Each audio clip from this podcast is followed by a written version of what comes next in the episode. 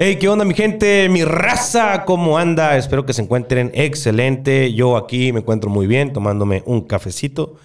Este, no para despertar, sino para hacer más ameno este momento. Este momento que vamos a compartir con dos grandes emprendedores, dos grandes empresarios, dos grandes agricultores, no sé cómo llamarle, dos grandes personas que pues ahora sí que la están rompiendo, innovando, transformando su espacio. ¿Y qué les digo, mi gente? En el desierto. En la perla del desierto, en Caborca, Sonora, ya podemos contar con cuatro vinos, especialmente... Yo para qué les cuento. Bienvenidos Ricardo y Miriam. ¿No me equivoqué? Todo bien. Sí. Ok. ¿Pasé la prueba? Eso. Todo bien. Ok, vienen recién desempacados llegando de Caborca, Sonora, a este su podcast de Agua Helada. Eso. ¡Qué chulada! Gracias por la invitación. Gracias, gracias. No, pues de nada, digo, que, que, que a todo dar todavía haber gente como de palabra en el sentido de que dices algo en un lugar, hey, sí, qué padre hacer esto y esto otro, y nunca se termina concretando, y ustedes aquí están. Oh, sí, sí, cuidado. ¿eh? Cualquier invitación que nos hagas. Ok, ya lo. Ok. Oigan, este, estuvimos con ustedes eh, la semana pasada por allá por Caborca, Sonora, la perla del desierto, un destino turístico. Me gusta mucho cómo ustedes lo describen. ¿Qué decían sobre Caborca? Que es. Caborca es, es un desierto, tú viste. Pero es, es un lienzo en blanco, ¿no? Es Un lienzo en blanco. lleno de posibilidades. Totalmente, totalmente. Y por allá nosotros descubrimos un montón de cosas que a uno no le pasa por la cabeza. Yo creo que por el algoritmo este que ahorita existe. Y vamos a tratar de decirlo para comenzar a definirnos como sonorenses y como caborquenses. Eh, pues tenemos notas llenas eh, de negativos, ¿no? Pero comienza a surgir algo en este viaje que yo tuve por allá, compadre. O sea, ¿de qué me hablan? Decía yo, esto es Caborca, wow, espárrago, pasas, vino, viñedos en el desierto, playas, la mejor carne. No, hombre, tienen todo, compadre, compartan. No, no, ya ves, por eso estamos ahí, ¿no? Miriam es de Hermosillo y ah, me voy a quedar aquí en Caborca, dijo. Mi compadre aquí, Gulf, que está detrás de todo este operativo, pues también se quería cargar con ustedes en el viñedo, ¿eh? No, sí, ya querían la cabaña y todo. Sí, ah, sí. Oye, estaría padre la cabaña ahí. Pero para poner en contexto a nuestra gente que nos está escuchando ahorita a través de Spotify o que nos está viendo por YouTube, eh, ¿cómo se definirían ustedes? ¿Qué oficio tienen ahorita? ¿Qué papel juegan? Wow, qué buena pregunta. A ver, ahí. Ayúdanos. Bueno, eh, nosotros actualmente tenemos una tienda en Caborca que se llama Ojo de Venado y como que de ahí empiezan a hacer todo.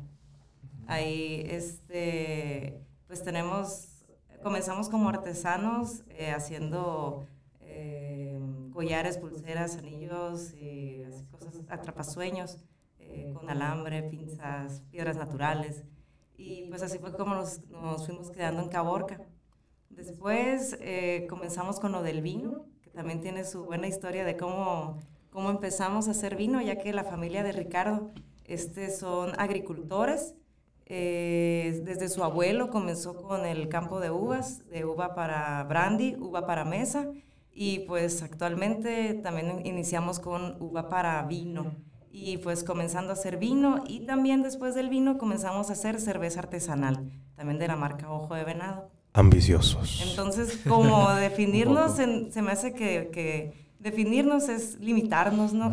Sí. Somos muchas cosas. Sí, sí, ¿sabes? sí. Eh, pero ahorita como que está el juego de que, ¿qué, qué eres? No, pues soy emprendedor, soy creador de contenido, soy agricultor. También es muy difícil. Pero sí, todo. Somos de todo. y, pues, no, no, creo que no hay, no hay una palabra Todo- o- o todo y que nos sí. pueda definir todavía.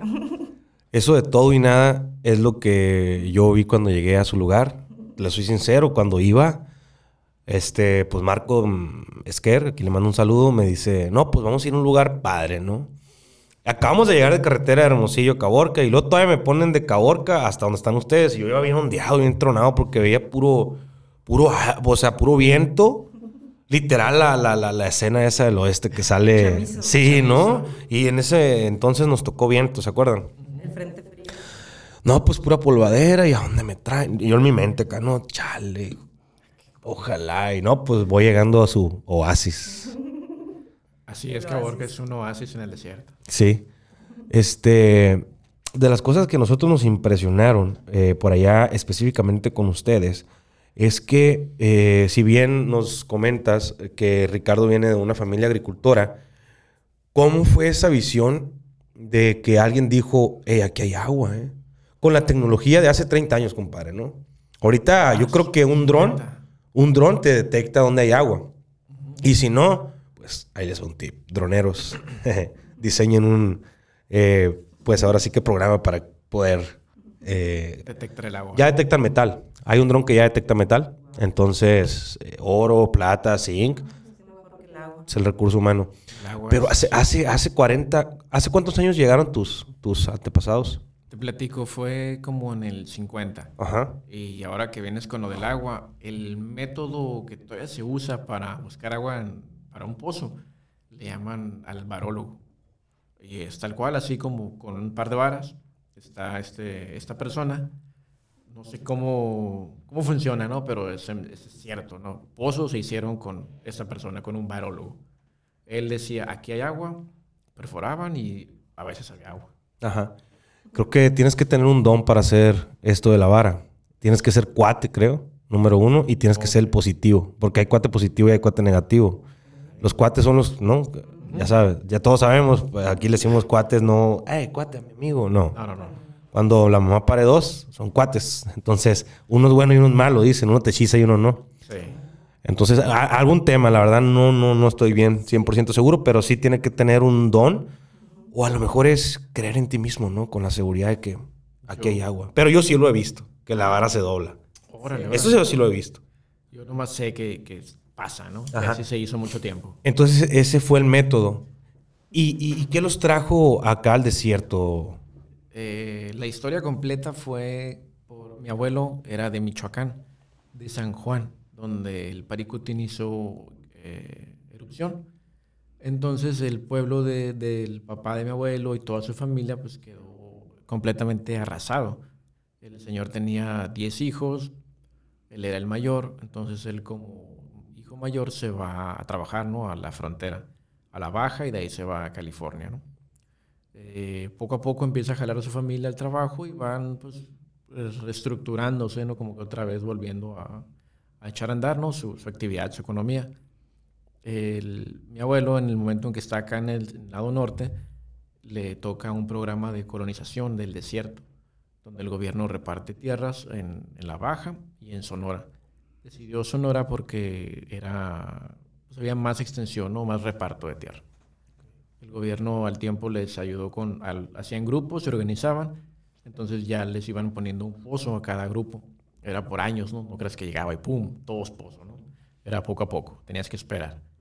Entonces así empezó, llegó, se estableció, empezó él a trabajar la tierra, le llegó el agua y órale, empezó Caborca, ¿no? O sea, como él, mucha gente en Caborca. Caborca tiene muchas personas de, de Michoacán, de Jalisco, de Sinaloa, de Nayarit, sobre todo la parte occidente, ¿no? Y, y a darle, ¿no? Empezó esto con algodón, trigo, eh, cártamo, jonjolí, mucho grano, ¿no? Fue cuando era la, la época dorada, ¿no? De, de Caborca. Ajá. Por, por, por el color de, de la zafra. No, no, por la actividad. La actividad económica. Ajá, era mucho, mucha agricultura, eran cosechas de dos veces al año. Mucho, mucho chulada. trabajo. Qué chulada cosechar dos veces al año. Diferente fruto. Sí, eran, eran así ciclos de primavera-verano y otoño-invierno, ¿no? Que todavía lo hay. Este, te comentaba ahorita, eh, nosotros pues... eh, ¡Viva el gremio chiltepinero! Chiltepín, compren aquí. No, es cierto. este, mm, allá uno de nuestros maestros del Chiltepín, José Verdugo, a quien le mando un gran saludo, eh, pues siempre con frecuencia nos, nos visitamos porque uno no deja de aprender, ¿no? Como ustedes dicen, ¿cuál era el dicho? Son 100 lecciones. Son 100 lecciones en la uva y es una por año. Ajá. Y vivo, para la gente que no entiende es que una vez por año se cosecha, pues, ¿no? Y Exacto. aprendes en base al error. Y no todos los años son iguales en la agricultura y bueno. Nunca, no me ha tocado hasta ahora. Ajá. Entonces, este, di- llego con José Verdugo, no sé, dos semanas antes de este hecho que les voy a comentar. Eh, no, pues, ¿cómo está? No, pues bien, y traía a la gente piscando, chitepín y todo. Y ya, pues, vuelvo y nomás vi una humadera, ¿sí? Vi una humadera Y en su tierra no veo nada, compadre. Ya no hay matas de chiltepín. José, ya trocé planta, ahorita estoy quemando una aquí. Mañana voy a tirar la semilla de la cebada, ¿no? O sea, hay agricultores todavía que, tienen capacidad, sí. Él cortó sus plantas en noviembre. Y ya, pues dijo, hasta aquí, voy a sembrar pastura para mi ganado. Y luego en marzo vuelvo a, sembrar el chiltepín, ¿no? Entonces, este, hay todavía quienes sí se la juegan y hacen doble, doble siembra, pero es difícil. Sí, sobre todo aquí en Sonora el tema es el agua, ¿no? Sí. Te platico que esto de doble ciclo se daba al principio y poco a poco vieron los agricultores que los pozos ya dejaron de bombear, ¿no? Ese caudal que, aventaban. Entonces, cuando llega la uva y otros cultivos un poco más, que son de... El olivo. la uva, manzana, durazno, que, se, que tienen un periodo de, de hibernación, donde ya no hay que regar, ¿no? Esto con el propósito pues, de cuidar más el agua. Ajá. Ok. Y ahorita los cultivos que podemos encontrar en Caborca, los que predominan es el espárrago como número uno. El espárrago número uno y la uva en segundo término. Ya de ahí viene, hay desde olivo, papa, hay mucha papa. No exactamente donde estamos nosotros, pero ahí en Caborca. Eh, ajá, ya en menor medida, así de todo tipo de hortalizas. La hortaliza, ok. Entonces, ¿cómo comenzar a platicarle a la gente que Caborca, además de que tiene su mar, la carne número uno, que no vamos a decir la marca hasta que nos patrocine. eh, este. Ese Daza, mi raza. Ese Daza. La número uno a nivel nacional creo que está catalogada, ¿verdad? ¿En serio? Sí, creo que sí. Este, y si no, pues Sedasa, patrocíname. eh, este, tienen la, carrera número uno, eh, comienzan a, hacer punteros pues ahora en este tema del vino y la verdad que a mí me vuelve loco ir a una comunidad, o sea, me emociona literal, no duermo, porque me dicen, hey, mañana vas a conocer un vino, mañana vas a conocer un ron, mañana vas a conocer un bacanora. Yo no me imagino el, el, término del vino como tal en el sentido de que aquí está la botella, tómalo. No, hermano, yo me imagino todo el trasfondo que hay, toda la lucha que hay para nosotros poder recibir un líquido adentro de un vidrio. Pues no, o sea, eso me vuelve a mí loco porque digo, voy a conocer una bonita historia. Y más si son los únicos, ¿no? O sea, wow. Sí, mira, este, este proyecto, esta pequeña locura fue, pues fue, te platico, ¿no? Cómo empezamos, ¿no?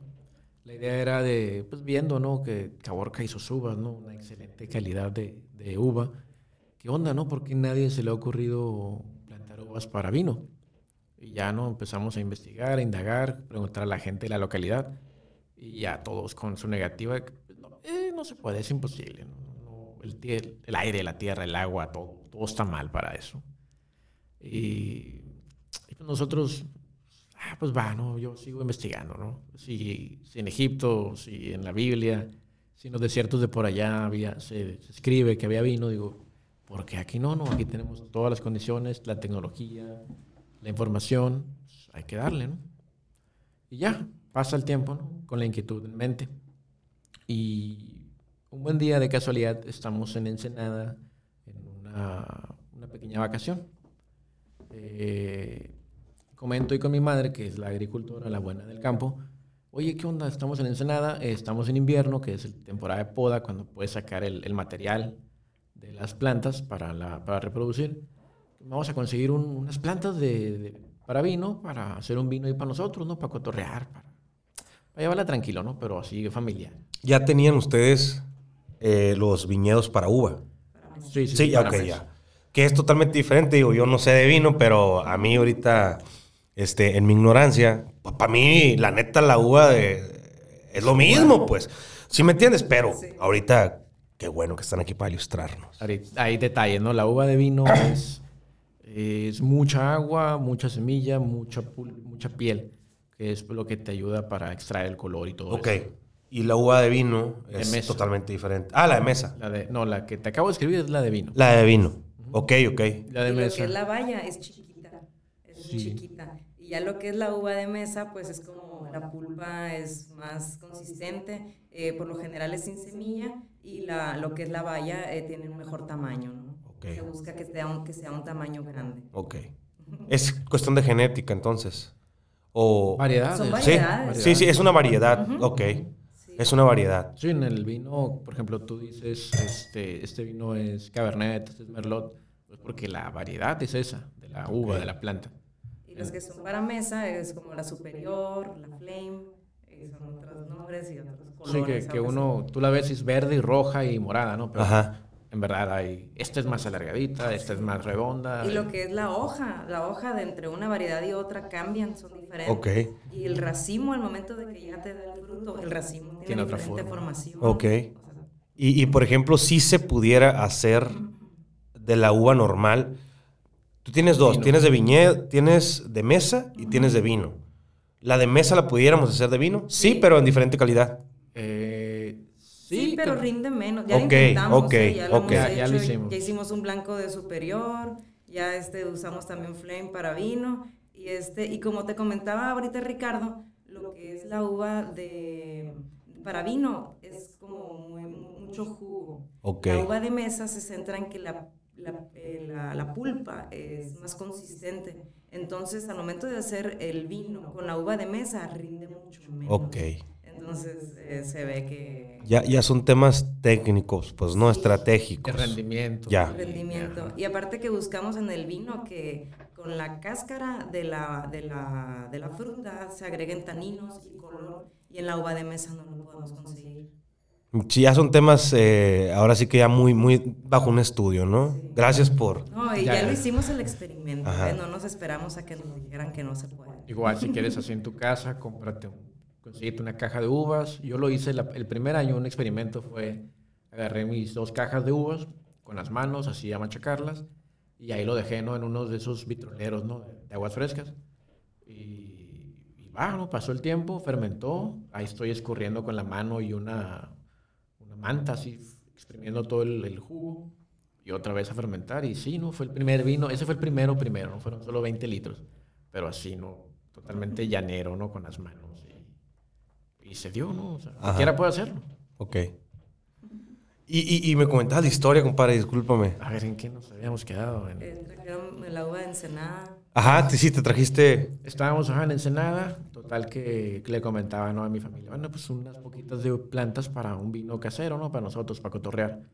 Y, y ya, pasó el tiempo, yo, yo ya no estaba en Caborca, Al- a los meses volví y ya me entero con la noticia que efectivamente compraron planta para uva, pero fueron mil plantas.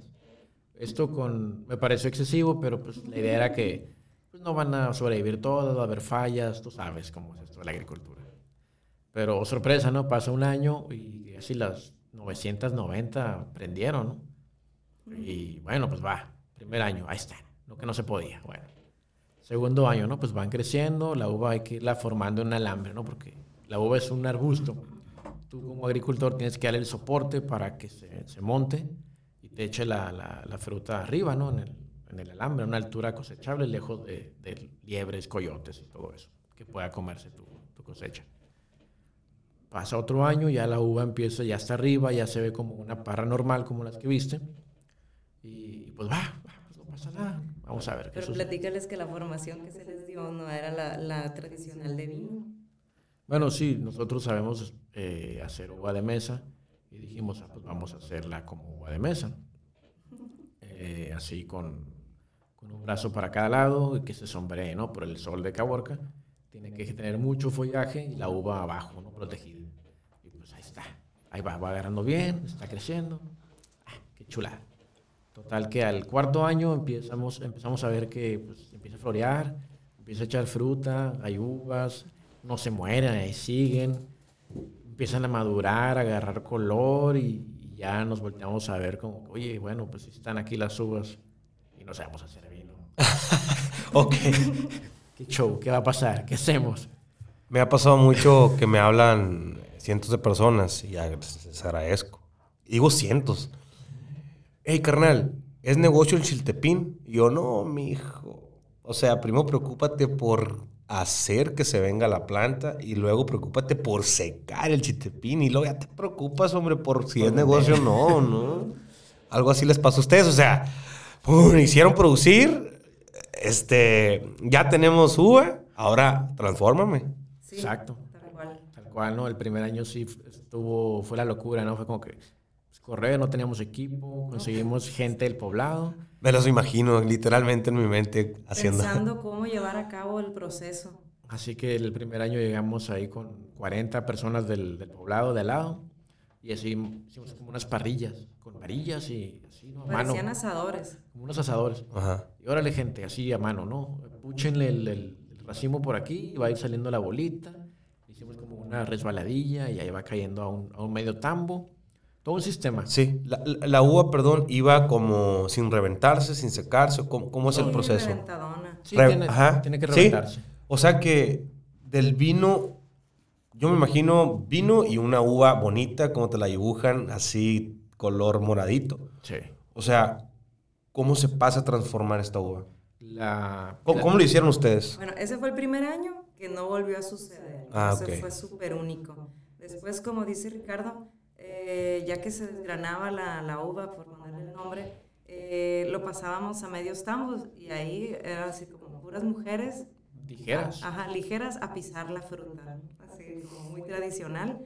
Y, este, y de ahí a pasarlo a tambos para fermentar. Pero para esto eh, no teníamos tambos. Fuimos a correr ahí con un vecino que es olivero, que produce aceituna y todo eso. Más curtidos. Más curtidos y pues ahí te va, nos regaló 10, 20 tambos. Te lo regalo ahí para que, para que hagas el vino, éxito. Y ya, no, pues olían a aceituna, a picle, a jalapeño. Pues, lo lavamos bien, ¿no? Bien lavados, pero de todas maneras el vino sabía picle, sabía jalapeño. sabía Los como- 20, los... No, No, hubo no todos. unos que no, hubo unos que no, pero hubo otros que sí, claro, estaba interesante también, ¿no? Pero pues, ya era contaminación cruzada, o sea, no, no era contaminación química o algo grave, pero pues sí, este, sabían a jalapeño, algunos picaban. Sí, sí, no, sí. pues es que, de hecho, hablando de, voy a invitarlos un trago a Bacanora. Ándale. Este, nosotros lo producimos este. Ajá. Si gustan, eh, ajá, pásame la copa para que gusten. Le, le voy a echar suficiente para los dos, Sí, ¿eh? sí, sí. No se asusten. Es la primera vez que tomo tan temprano. Ay, Ay. A ver. huele así el, hasta el campo. Hasta la mata ahí. No, es que, es que de eso se trata, digo, el que sabe eh, catar se dice. Pues catar o degustar. Degustar. Porque la Apreciar. catada es como, ah, apreciar, la catada es como ya muy profesional, Sí. ¿no? Este, ya son personas como más expertas, pero tú y yo degustamos tranquilamente. Sí, yo, yo me siento un niño, una esponja que va aprendiendo día con día. El otro día aquí estuvo un compañero y el del Bacanora se llama. Ajá. Él hace rutas de Bacanora. Este, y eh, decía él que este, me enseñó pues a degustar un Bacanora, ¿no? Y yo soy vendedor y de Bacanora y productor, entonces no sabía cómo degustar un, un Bacanora, pero él me enseñó al oler, despide eh, saliva, ¿no? Pero luego ya que te lo tomas, puedes sentir el- el- la leña, puedes sentir El el, el, humo. el- el maguey. Me encanta este, el bacanora, bien único. sí. Pero pruébalo en esta copa. Sí, ahí, ahí lo voy a probar. Es pum. Es un chorro largo para que los ponga acá, mi raza. A ver, el chiste es de que estas, estas copas también te ayudan a, a degustar. Entonces el, eh, concentran el aroma, a diferencia como el caballito que va abierto. Ok. Entonces también está muy interesante. No, ya te metes en este rollo de gustar y ahí. Te quieres así ir muy al fondo, hay una copa, un vaso para cada diferente vino, trago, destilado. Pero pues no, no es para tanto. Nosotros somos aprendices en esto. ¿Y cómo está? No, pues está... Está. Tiene un gato ahí. ¿Sí? Un poquito. No tanto, ¿eh? No tanto, pero sí. Sí, he probado unos así. Sí, sí, sí. Y este está suavecillo entre lo que acá, o sea, degustable. No dice caras, ¿no? Ajá. Porque, no, que- porque no le tomaste el- largo el trago, pero Yo sí le di un buen. ¿eh? aquí es de que es un shot para cada quien. Se lo doy así y pum, para adentro, ¿no? Y es lo que nos pone a vibrar en otra frecuencia. Una fondeada. Ajá. Nosotros somos de paladearlo, ¿tú crees? Sí. Acá de jugarte la boca, a qué sabe, todo, todo, todo. Sí, sí. maguey, Es que yo creo que es lo correcto. Es lo correcto. Te lo tomas despacito y lo vas paladeando. Si no, es nomás como, soy bien macho. ras, Ajá. te lo echas todo. A ver, como los reyes de antes, para confiar uno en el otro, teníamos que tomar de la misma copa, Eso, ¿no? eso. No, ese que esté Y- igual no lo entendía, pero con alguien que nos acompañó aquí en el podcast, Eloy, este, me hizo la analogía esa y ya dije yo, ah, pues es la confianza, ¿no? Sí. Me enjuagué la boca. Es la confianza hoy de que no tenemos COVID, nadie. Ya estamos curados del. COVID. Eso. Ay, ¿qué va a aguantar ese? No hay, no hay COVID que aguante ese bacanor, aparte. Si te enjuagas la boca, te deja dormida la lengua. Te deja así los labios para abajo bien. ¿Se le dice mentoso o picoso? No sé si está como especiado, ¿no? Ajá. Sí le dicen como mentolado, ¿eh? Yo, yo la verdad no captaba, pero ya con mi amigo el del Bacanora, ya me dice, este, sientes un poco de menta, sientes un poco de picosidad, sientes un poco de am- amaderado. Este, eh, el de él lo estábamos catando también y ahí aprendí pues muchas cosas. ¿Alguien más quiere? Si no, me lo voy a echar a pecho. Échale, échale. Échale. Pero, ¿Qué te pareció el aroma? Aquí tenemos todo un vinito. ¿Cómo ¿no? se expresa con la copa? Ujú. Sí, Sí, sí, sí, sí. sí concentrado, ¿no? Que te ayuda a degustarlo. La verdad sí. Ahí está. Siempre es bueno un buen trago, con buenos amigos. Eso, qué bien. Temprano por la mañana. Entonces, no le hemos dejado a la gente de eh, que caer totalmente la historia. Ah, A ver, Disculpen mi raza. ¿En qué parte está? Ey, ya que se produjo el primer año. En Ah, que bueno. sabía pepinillo uno. Sí, sí, estaba. Pero ya teníamos un vino y ¿qué creen que era lo más importante? Había alcohol Te ponía pedo. y te ponía pedo. Que para nosotros era un gran avance. ya. Ok, esa era su meta. Pues, Sí, pero, sí, sí. O sea, ya siendo honestos, el 90% de las personas tomamos vino para Ajá, emborracharnos, ¿no? claro. Entonces, pues bueno, a lo mejor no era el mejor vino del mundo, ni era un vino francés, pero ya te Pero era un vino de Caborca, vino. de la perla del desierto, Sí, en el desierto, en ¿no? el desierto. Exacto. O sea, no era cualquier vino. Ajá, pues, No, no, y el primer El vino. primero. Y el primer vino. De toda la región. Sí. Bueno, eh. En Sonora ya hay más vinos. no Ok. los únicos de Del desier- Sonora. en desierto. no. En el desierto. En el desierto no es el único. Déjenme darle la primicia, pues no sean gachos, sean humildes. Sí, sean sí, humilditos, hombre. Dense un poquito de crédito, cuélguense la medallita. desierto en Sonora. Oigan, es que lo que ustedes hicieron y están haciendo, digo, la neta, no cualquiera, en el sentido de que a nosotros nos encantan mucho las historias, creo que a la gente también, por eso le digo de emprendedores, de personas que, que echadas para adelante, deben de decirse que sí son pioneros en el tema de, hey, tengo un vino Sí. en, en- en el desierto, pues no, o sea, Y, y parte fue lo mismo. de la motivación para el proyecto fue eso, ¿no? En- investigando, dice la literatura, que la uva tiene que sufrir, estresarse, eh, quitarle agua para tener un buen vino. Y nosotros, pues aquí hay suficiente, ¿no? sí, de eso aquí hay suficiente. Sí, sí. Tiene que estar bueno. Y Pues ya, como tuvimos el primer vino, pues hubo bastante motivación como para comprar ya algo de equipo para empezar a procesar el vino para la siguiente cosecha. Ok. Entonces ya se adquirió una despalilla- despalilladora chica, pero No, una con eso es suficiente. con eso. La despalida, yo, ¿qué, qué viene siendo? Ya ves que te contamos que habíamos hecho unos asadores, Sí. con- ajá, unas rejillas así para ir de, este, quitando, desgranando la uva.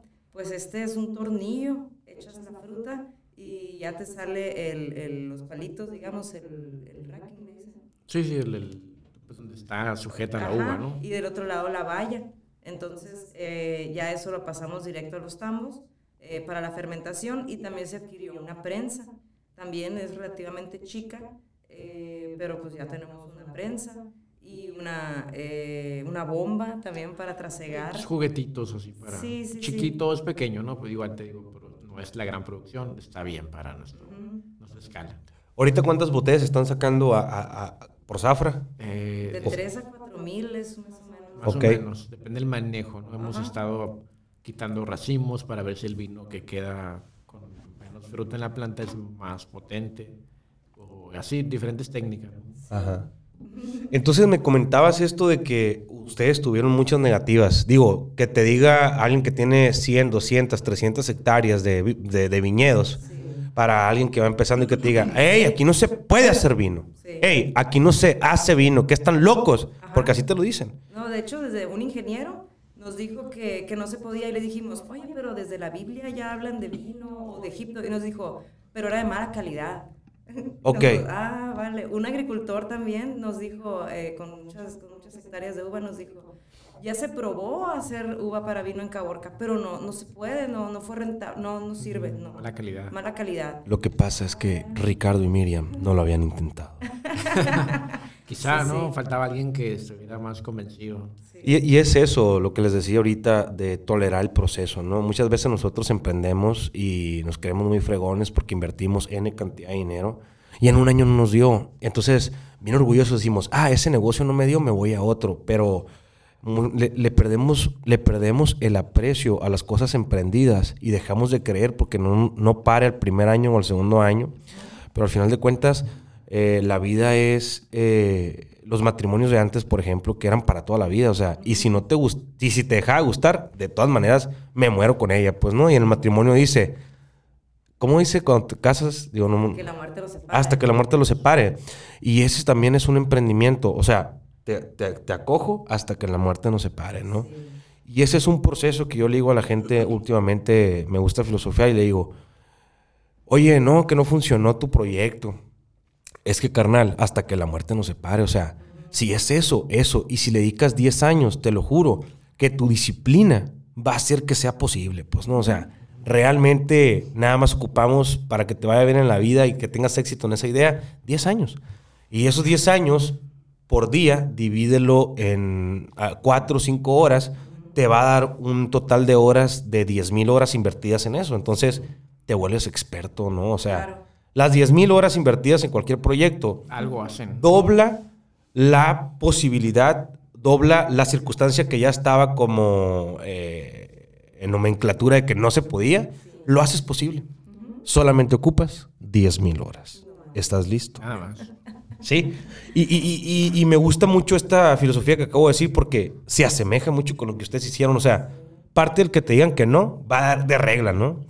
Hasta el experto en te va a decir no puedes. Ajá. Hasta el sábelo todo en eso te va a decir, hey, no puedes. Pero a mí me gusta mucho lo que ustedes me platicaron de que, pues ustedes leyeron la Biblia, pero no solamente la Biblia, sino que comenzaron a, oye, pues en Egipto, ¿no? O sea, Alejandría. Ajá, ejemplo, sí. platícanos esa parte, ¿verdad? Está muy interesante. Ahí en las investigaciones, ¿no? Eh, encontraba revistas de vino, no me acuerdo de la revista, pero es, es una publicación de una revista. De No los- quieres que te patrocine, ¿verdad? También. Di el nombre, hombre. Yo ya dije No. Sedasa. No, no, no, era, una española y no, no tengo ni idea. Eso que me pongo a leer a las once y media cuando no puedo dormir. Y, y salía, ¿no? El estudio de las ánforas de- con, con unos residuos, como unos cristales, y en Egipto, en Alejandría. Y pues ya los analizan y todo el rollo, y pues efectivamente era vino, vino de uva, vino tinto en su mayoría, y hasta un poco de vino blanco. Que, y en las lecturas dice que el, pues sí, había cerca del, del, agua del Nilo, pero no tan cerca, así como que ya más metido en el desierto, ellos sembraban, se daban mejor las uvas, con bastante agua, obviamente, ¿no? del, río Nilo. Y era, que era muy, muy, era de la, del- de la realeza, nobleza egipcia, no sé cómo sería, los faraones egipcios. Todo este, este vino era para eso, para los nobles. Y había festividades donde el vino era para todos, ¿no? Todos tomaban vino. Y que los egipcios primero empezaron comprando vino de Jordania, ¿no? Es más al noro- noreste, que también, ¿no? Es parte de un desierto, es un lugar árido. Y decidieron dejar de pagar precios de importación y producirlo ellos mismos, ¿no? Y que era de excelente calidad.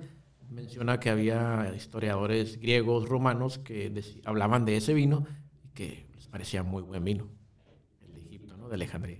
Estamos en el paralelo. Sí, estamos en el mapa, estamos muy cercanos, ¿no? Caborca y Alejandría es como un paralelo. ¿Ah, sí? Y todo, todo esto ustedes eh, como que lo estudiaron, lo analizaron a profundidad y, y- y eso los animó a decir, va. Un poco, sí. Sí, eh, digo, es parte... re- re- al final de cuentas buscaron otras alternativas. Me gusta mucho eh, la parte que ustedes me comentaron que me decían que para que una uva se dé, ¿no? O para que un viñedo eh, produzca, la uva tiene que estar a menos de 41 grados o a más. ¿Cómo es? Des- en la literatura decía que la uva Europea, claro. la literatura europea, menciona que la uva a más de 41 grados se muere. se Ajá, muere. ya a más de 41 grados. En Sonora estamos de acuerdo que lo superamos por completo, más en el desierto de Caborca. Has llegado a 51 grados, Sí, sí se queman unas hojas de la uva, pero no. pero no el fruto, No. no el fruto. Entonces, eh, cuando me platicaste eso, también se me vino a la mente una frase que me encanta, que dice, eh, dice, eh, aerodinámicamente y científicamente se dice que la abeja no puede volar, pero la abeja no lo sabe, por eso vuela. ¿no? O sea, me truena pues esa frase, ¿no? Es igual a lo de ustedes. Muchas veces nosotros cuando emprendemos, y es bien importante eso, pues decidimos escuchar y creer lo que otras personas piensan, ¿no? Pero ellos no nos conocen, no saben lo que hay dentro de nosotros y no saben lo que podemos ser capaces. Entonces yo le digo a toda esa gente, ¿por qué siguen escuchando? A personas que no, ellos no van a poder, yo sí. O sea, bueno, compadre, tú no puedes, ¿no? Yo sí. O sea, y así pues. Y tenemos esa parte de que nos gusta jugar a la victimización de, no, es que fulano dijo que no, güey. Sí, ya porque me dijeron que no, ya. Ese cabrón siembra 500 hectáreas, güey, de uva, ¿no? Es, ya, es- don señor ya dijo, bueno, pues él no, pero tú sí, ¿no? No, igual, y esto es una cosa de. O sea, tienes la uva, ¿no? Tú podrías, mucha gente podría. Ahora hace, es lo que nos pasa, ahora hace el vino.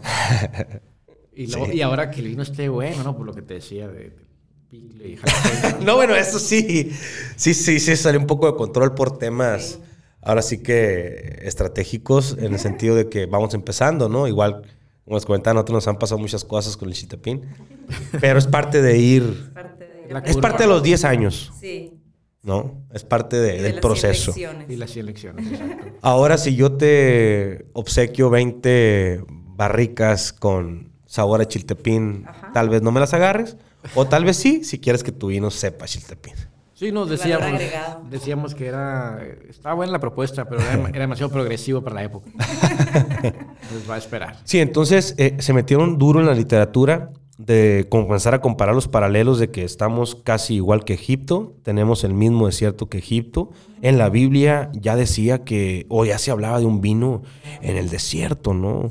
Exacto. Entonces, eh, qué buenas, ahora sí que comparaciones hicieron y, y, pues se pusieron a jalar.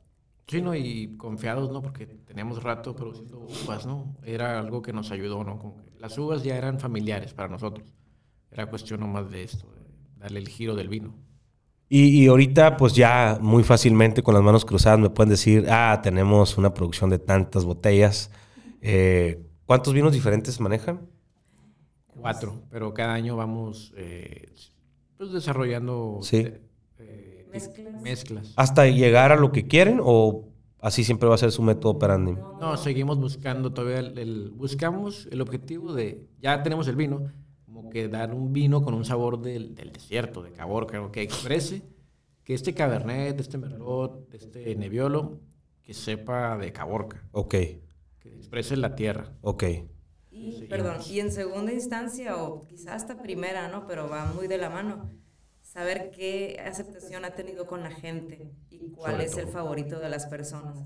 Por ejemplo, actualmente esta mezcla de Nebbiolo Cabernet ya la hemos mantenido. Ya se eh, terminó. Sí, ya se, esta es la última caja, ¿eh? Ya no, no tenemos de este Nebbiolo Cabernet. Y ha sido de las que más aceptación han tenido y hemos mantenido esa mezcla ya. Eh, ahorita la, está 2019, 2020 y 2021 Con mezcla. Nebbiolo Cabernet. Entonces, obviamente que una cosa también es la propuesta que nosotros tenemos y otra cosa es lo que la gente quiere. Lo que la gente consume. Exacto, lo que la gente consume y pues ahí es como amoldarnos también al, al público, ¿no? Y nos- nuestra propuesta también es como un vino joven, eh, porque ya ven que luego existen las grandes reservas, que son vinos como muy, muy complejos, muy maderosos, mucho tanino. Entonces nosotros estamos teniendo eh, vinos un poco más sencillos, más fáciles de tomar, eh, para, como un poco dirigido a gente Jóvenes. joven, gente que nunca ha tomado vino en su vida y que puedan tomarse el vino y digan, oye, qué bueno está. No simplemente de que ah, tengan 30 años tomando vino y puedan decirte que está bueno. Entonces, como que pueda llegar a, las, a, las, a los dos mercados y a su vez, este... ay, se me. Pues básicamente es eh, traer gente al mundo del vino, decirles, oye, no tienes que ser experto para tomar vino, o sea, pruébalo, ¿te gustó? Ah, bueno, no hay que ser expertos. No, y sobre todo ya, que sea un vino casual. Ajá. Que no tenga que ser que "Ah, voy a pedir la mano de, de mi novia y voy a comprar este vino bien. No, no, no. Sino que sea un vino casual de, oye, ¿qué onda? Es, es sábado, vamos a tomar. Sí, traer un vino. Vinito ahí. Ajá, algo normal, ¿no? Así como. Romper el molde de lo establecido. Ajá, Romper exacto. el molde de lo establecido. Exacto. Siempre yo creo que va a ser una filosofía que llevemos eh, en el corazón impregnado. Decía por ahí que todo emprendedor no sabe que tiene un fuego consumidor. Es un fuego que te consume. Y entre más le vas aventando ideas, más le vas aventando un tronquito que va a durar más. Y eso va alimentando algo que se llama el rompe el molde de lo establecido. No seas del común, ¿no? Y eso muchas veces nos ayuda a, pues, a mantenernos a raya en nuestro emprendimiento. Algo que se nos escapa poco es, a ver, cómo cosechan, o sea, cuál es el clima que se siente. Bueno, yo le digo milpa, eh, ustedes le dicen campo. El campo, el Ajá, surco. El surco, ¿sí? Pero en sí, el viñedo, ¿no? Ajá, viñedo. ajá. ¿Cómo es una pizca? ¿Cómo le dicen? ¿Zafra? ¿Cómo, cómo le llaman? Cul- ¿Cultivo? ¿Se llegó la hora? La vendimia. Cuando, cuando tú convocas a que la gente ya comience a piscar tu uva, le dices, vénganse a la vendimia.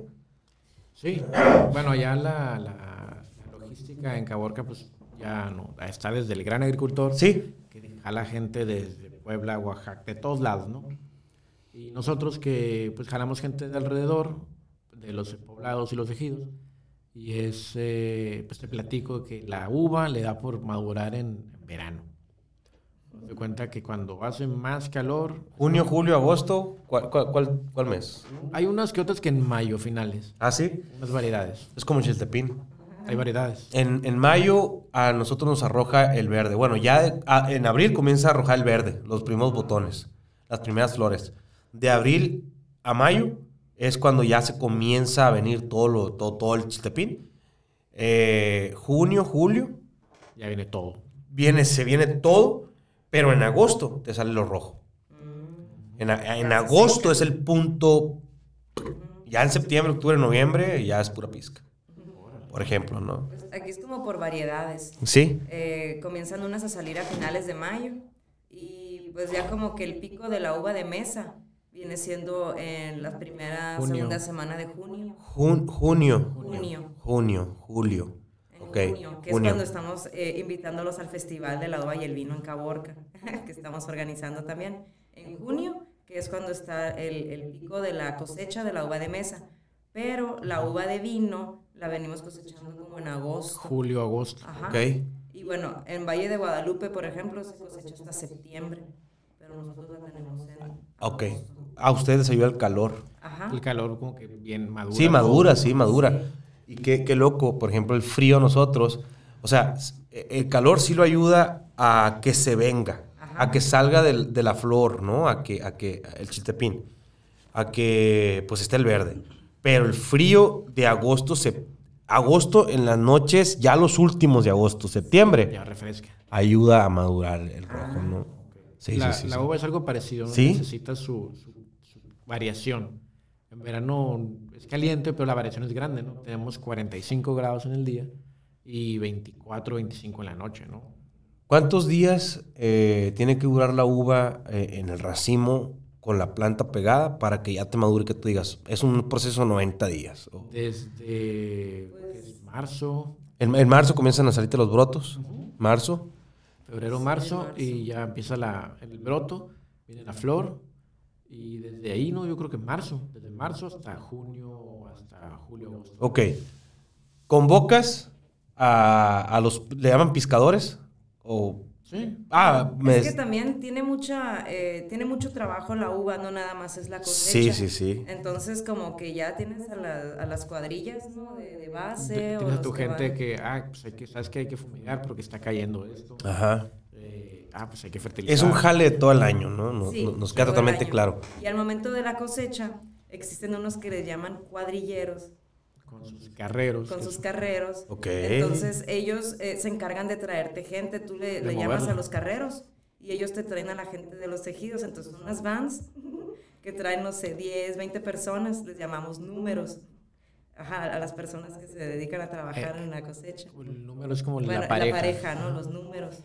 Porque, como te contaba Ricardo hace ratito, eh, son dos personas las que, las que se meten a un surco. Uno se mete a la planta a ir cosechando y la otra persona está en la, en la cabecera del surco en el empaque.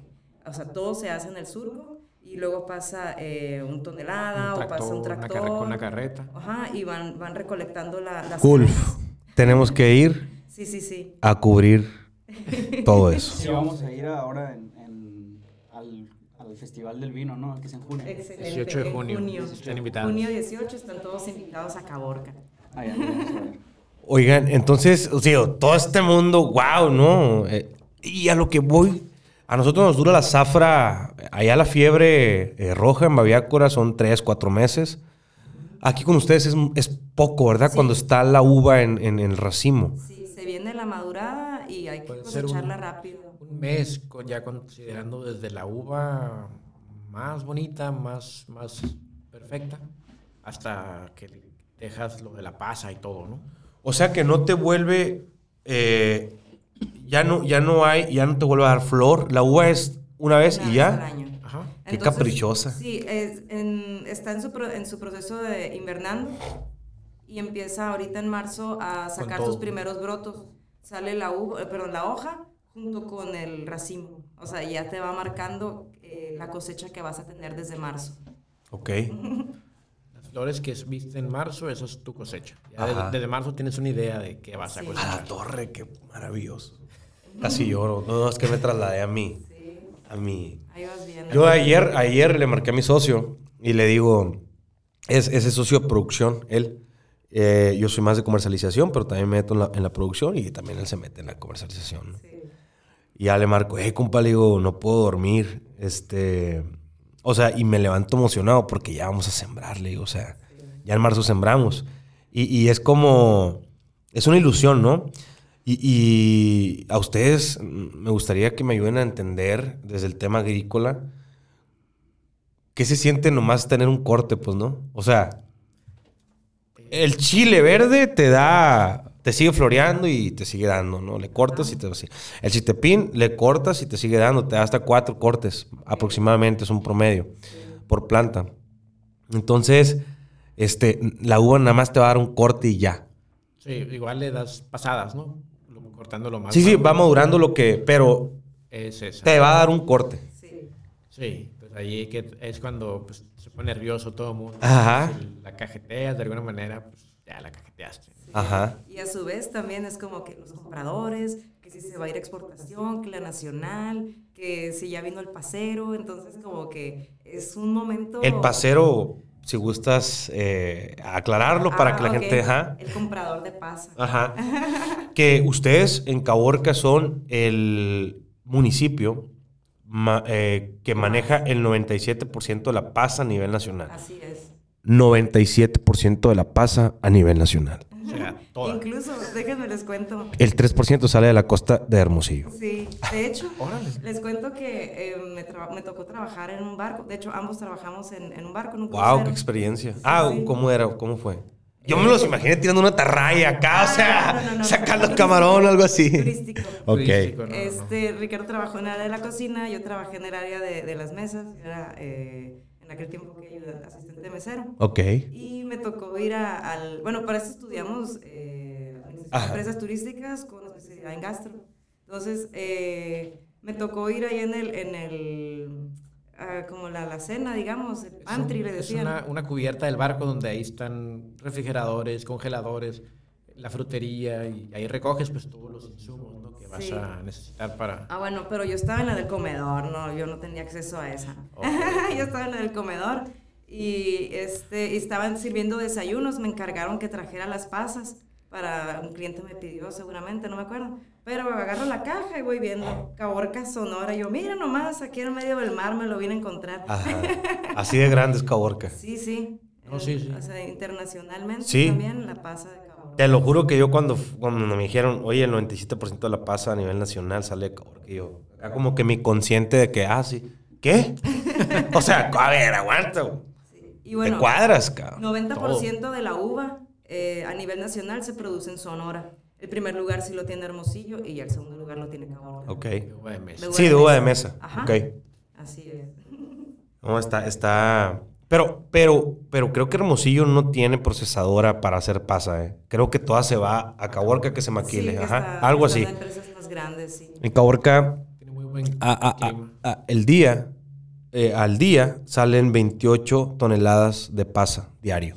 En todo el- o sea, todo el año salen 28 toneladas aproximadamente. Es el, como el, y en la zafra dicen que más, ¿no? Cuando, Sí. pum, se Ah, viene. bueno, porque también el proceso de la pasa lleva un buen eh, de adelanto desde el, el agricultor. O sea, como agricultor tú bajas la uva de, que va ya destinada a pasa y tú la secas.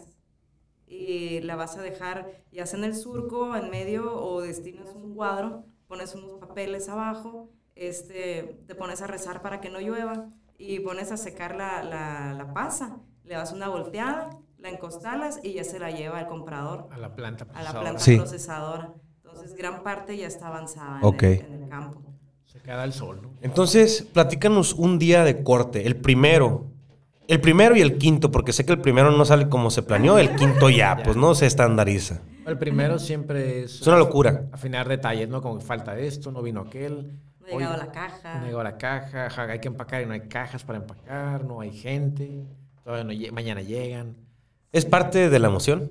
Sí, Totalmente. ¿Sí? Sí, sí, sí. O sea, Siempre te estresas, pero Ajá. ya sabes que, que va a No, y pasar. vienes, vienes pensando en que las tijeras del corte, eh, la gente, y lo, último que piensas es que tienen que tener como eh, crayolas o un lápiz para marcar la caja, la variedad, el número, eh, como te contaba, los números es la pareja, ¿no? Que, que hizo la caja, entonces le ponen el número para eh, contarle el- la cosecha a esas personas, porque pues, obviamente se les tiene que pagar. claro. Y bueno, hay detallitos que se Tenerles te escapan, agua, ¿no? agua, suero. Sueros, que se deshidrata Para la gente uno. que nos ve ahorita en pantalla o nos escucha en Spotify, quiero comentarles que esta pareja, porque es Miriam y y Ricardo son pareja, este, pareja sentimental, para ser más específico, no pareja de trabajo.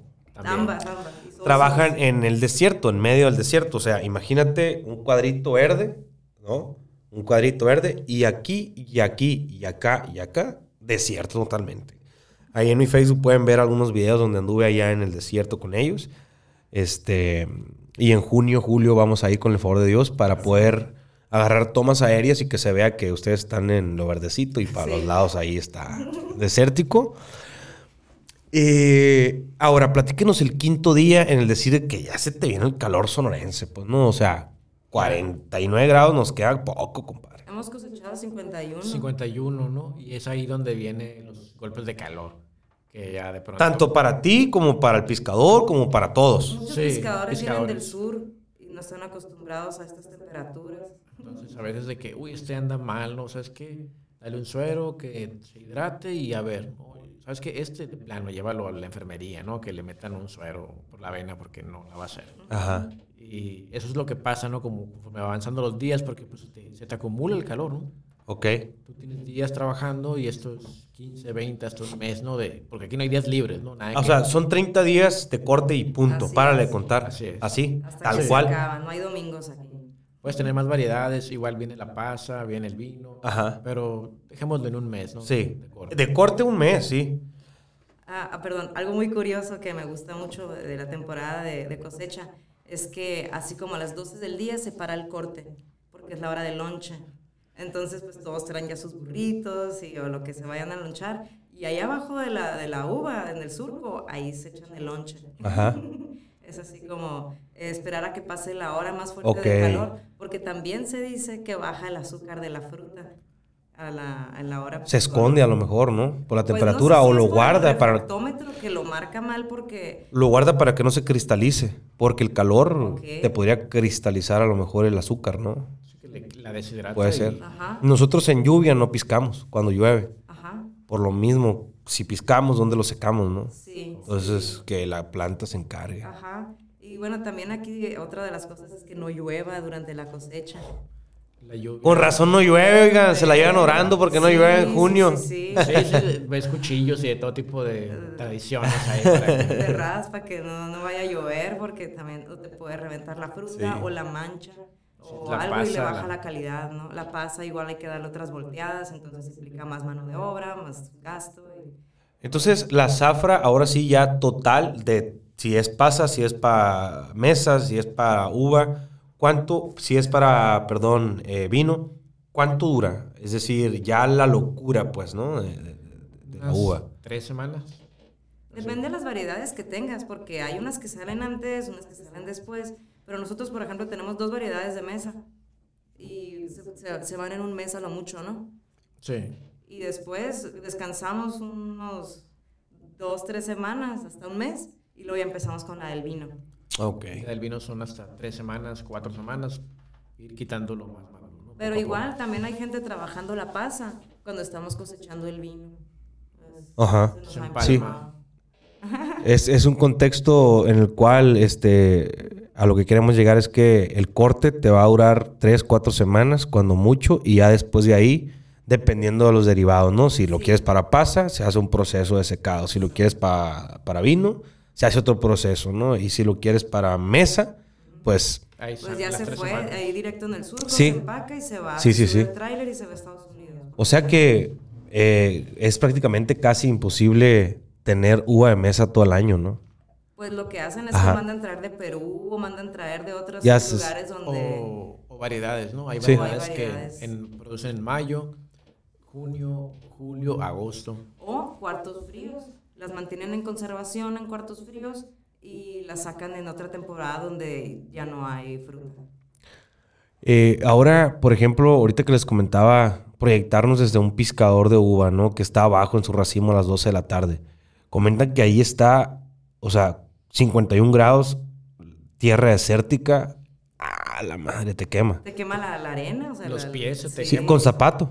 O sea, andas con zapato y toma, te quema. Sí. Y es lo que les comentaba. Ahora, a degustar el vino, muchas veces ya lo último vemos el proceso, ¿no? Eh, perdón, no vemos el proceso, vemos el... Ah, aquí está. Resultado y órale. Tómatelo. Cuando yo fui a su viñedo, a, a su, a su espacio, a mí me encantó mucho la experiencia que nos ofrecieron. O sea, una tablita que a lo mejor no tiene ningún valor, pero ustedes le dieron un valor agregado incluyente. Y cuando incluyes, tienes éxito. Desde la carne seca, el pan, la miel, eh, la aceituna, eh, el queso, el este de membrillo, el ate de membrillo, este, el espárrago, obviamente, ¿no? En la crema. Y fue toda una locura de gustar eso, la verdad, en el desierto, pues. ¿no? O sea, Y el dátil. la el, dátil, la nuez, la naranja, el ace- el aceite de oliva. el aceite de oliva. Como te digo, o sea, lo tienen todo. Sí. Y sí, sí, es, es, es muy abundante, ¿no? Ese desierto. Y los productos que te da son ah, unos de muy buena calidad, ¿no? Son dátiles, uvas, nueces, eh, yo digo nueces. ¿pero cómo? Ajá, ¿cómo? El aceite de oliva, que es, nada, que tú vas al del Costco, el Sam's, y no, pues, está rebajado, ¿no? Sí. Tú pruebas este y ah, te enchila, ¿no? Te cuenta como la aceituna directamente. Ajá. Ahora sí que exprimida. Sí, yo, yo tuve la fortuna de, de degustar ahí con ustedes tanto el vino, no me había tocado escuchar todo el testimonio de ustedes, pero ahora que, que ya se escucha, pues, ¿no? El esfuerzo que hay detrás, el saber que hay pescadores que paran en el hospital para que le pongan eh, suero, pues obviamente somos seres humanos, pues no, no, no nos controlamos por algoritmos, pues, ¿no? Pero, este, pues ahora sí que, qué chulada eh, tener a personas aquí que hayan hecho producir el desierto para una, para una cuestión de que nos dé ser, que nos dé orgullo ser sonorenses, pues, ¿no? Que nos dé orgullo ser caborquenses, o sea, wow. Sí. ¿A, a- a qué sabe, pues? Vinito. Vamos a servir un poco. Platícanos ahí el pasaje, compadre. A ver. Pues este es- esta es la botella, ¿no? El Nebbiolo Cabernet, que ya es la última caja, ¿no? Ajá, literal. Sí, Esta sí. es la de, de las etiquetas que más han gustado O sea, etiqueta se refiere al al año. Ajá, año y ok. la variedad. Sí. Ahorita tenemos, estamos en el proceso del diseño de las del 2021. Eh, ya las tenemos así casi listas para la próxima semana mandar a hacerlas, a imprimirlas. Y este, vienen unas etiquetas muy lindas, ¿eh? Ok. Se las pueden perder. Eh, pues ahora sí que yo quisiera compartir con ustedes mm, esta gran experiencia eh, de que sí me proyecto, me imagino y estoy ahí piscando, ¿no? Junto con todos en el movimiento a la zafra, allá en Caborca, Sonora, en medio del desierto, donde nadie vio nada. Nadie apostaba por, por eso. ¿no? Nadie creía absolutamente en eso hasta que ustedes llegaron, rompieron el molde de lo establecido y van a crear pues un algoritmo diferente, ¿no? Ahora sí que la calculadora, lo establecido es, la aplastas 2 más 2 igual a 4, porque alguien lo diseñó así. No, la fórmula es a 41 grados, ya no va a dar la uva. ¿no? Ya, la calculadora va a descomponerse. Sí, la calculadora va a descomponerse. ¿De qué me estás hablando? O sea, ¿por qué eres tan, no? Incrédulo. Pero pues bueno, ustedes vinieron a aplicar o a poner otros numeritos dentro de la tabla este, tradicional y eso es lo que importa y lo que vale. Y esta es otra de las cuestiones que también decimos mucho, como, "Cabrón, ¿qué- ¿qué hay allá? ¿A qué voy? Ajá. No, no, no, puro, puro tierra y por allá la polvadera. Carne asada y tierra. Sí, y ya, o sea, como que la gente no sabe todo lo que hay en Caborca. Y ahora incluso nosotros hemos estado recibiendo eh, al menos uno o dos grupos por semana de americanos que salen encantados del viñedo. Porque como ves, les damos su tablita de productos caborquenses y también están como, oye, todo esto hay en el desierto, no lo puedo creer, mira, o sea, Les contamos la historia. les contamos la historia, les comentamos este, de todo lo que hay y salen encantados. ¿Quién creería que se está haciendo turístico, no? Oh, qué chulada, qué chulada. No, pues salud. Entonces, a ver, ¿cómo, cómo se degusta? Bueno, el así, ¿no? Brevemente, ¿no? El vino se degusta con los ojos. Ajá, sí. Con los ojos. ¿Qué veo que? Ajá, tienes Sí. que ver ahí cómo, cómo forma una capa delgada así transparente de glicerina. Que forma, que hace unas, unas gotas que escurren, le llaman piernas. Ajá. Eso te dice que el vino efectivamente fermentó correctamente, que el vino está correcto. Ok. Bueno, también hay que mencionar que este, para degustar eh, el vino se implican todos los sentidos. Comenzamos por la vista, como dice Ricardo, hay que ver la glicerina que desarrolló, el color El del color. vino, que puede ser más rojizo, más púrpura, más violeta. Este, después pasamos a la nariz, lo leemos, vemos qué aromas son los que van sacando, qué, qué- qué es la primera impresión que tiene. Después lo agitamos un poco, agitamos, agitamos la copa y van a salir otros aromas. A ver, chécale tú a ver qué, qué te parece, qué, qué aromas te da, crees que cambia con la agitada. Sí, estás jugando con mi mente, ¿verdad? No, Todo lo pues que me estás diciendo está pasando. Ese es el chiste.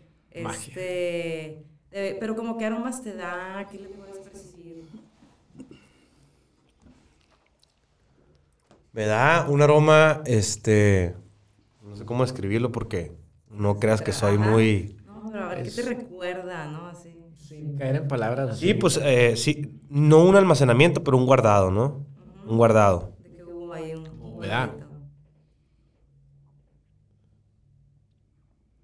pone a trabajar la mente porque si el... el- No, la verdad que sí me da como... Digo, literal lo que puedo traducir es enfoque, es acción, es... Este... Alguien luchando. Pero por lo general, así como de aromas que puedes tener, son así como desde madera, frutos rojos, frutos maduros, frutos ácidos. Ácido. Ajá. Ajá. Te va más a Sí. frutos rojos ácidos como frambuesa, fresa. También puede tener más como a zarzamora, higo, higo maduro, así, ¿no? Ajá. Entonces, en este caso son... Ahorita no he probado. De... Pasa. Ah, también puede tener pasón. Después, ya lo pasas a degustar, te enjuagas la boca con el vino, Ah, lo a dar el primer trago y luego ya el segundo trago, ese ya vas a pensar, "Ah, ¿qué sabe?". Nosotros igual vamos aprendiendo, ¿no? Luego era- Pues sabe bueno. ¿Qué es lo importante? Luego dicen que frambuesa, cereza, madura. Ajá. Y nosotros, a ver, aguanta. Y por último, el, el- como, pues ya hablamos de la vista, del olfato, del gusto y con el gusto viene el tacto, ¿no? Porque sabemos que si se te queda... Sí me queda ama- amaderado, o sea, Ajá, la lengua se me frena la arriba del paladar. Ajá. Y por último viene el sentido del oído. Cuando Salud. haces salud. ¿ok? Ya Ahí está. trabajamos los cinco sentidos en una copa. Pues mis amigos, nos da mucho gusto recibirlos desde Caborca, Sonora, en este su espacio, en este su estudio de su podcast Agua Helada. Este fue, pues ahora sí que muy bonito. Ojalá y la gente se haya entretenido, haya aprendido algo nuevo como nosotros. No me quedan más que agradecerles a ustedes por estar aquí, eh, compartiendo ideas. eh, gracias por pues platicarnos toda su bonita historia de éxito. Les deseamos mucho éxito, sabemos que lo van a alcanzar. Cuando alguien sabe para dónde va, este, pues todo, todo el mundo se te empieza a abrir y te permite llegar. ¿no? Ahí va, ahí va esto. Pues no sé si quieran agregar algo, este, algo que nos haya hecho falta decir. Eh, eh, Pues queremos seguirlos invitando al Festival del Agua y el Vino. Como les comento, Caborca pues ya está comenzando con el tema turístico. Eh, hay muchas personas que ya se han estado llevando unas muy buenas impresiones de Caborca, que les ha gustado mucho. Y los esperamos el 18 de junio. Eh, próximamente les vamos a ir teniendo más información. Nos pueden seguir en redes sociales. Eh, nosotros estamos en viñedoslabonita.com. También nos encuentran en Facebook e Instagram con el mismo nombre, Viñedos La Bonita. Y bueno, en el caso del Festival de la Uva y el Vino, también es Festival de la Uva y el Vino en Instagram, ah, Festival de la Uva y el Vino Caborca en Instagram y en Facebook. y pues, Y sin más, ¿no? Pues agradeciendo la oportunidad y la invitación a ustedes también. Bueno, mi raza, este fue su podcast de agua helada y como siempre les digo, puro sonora.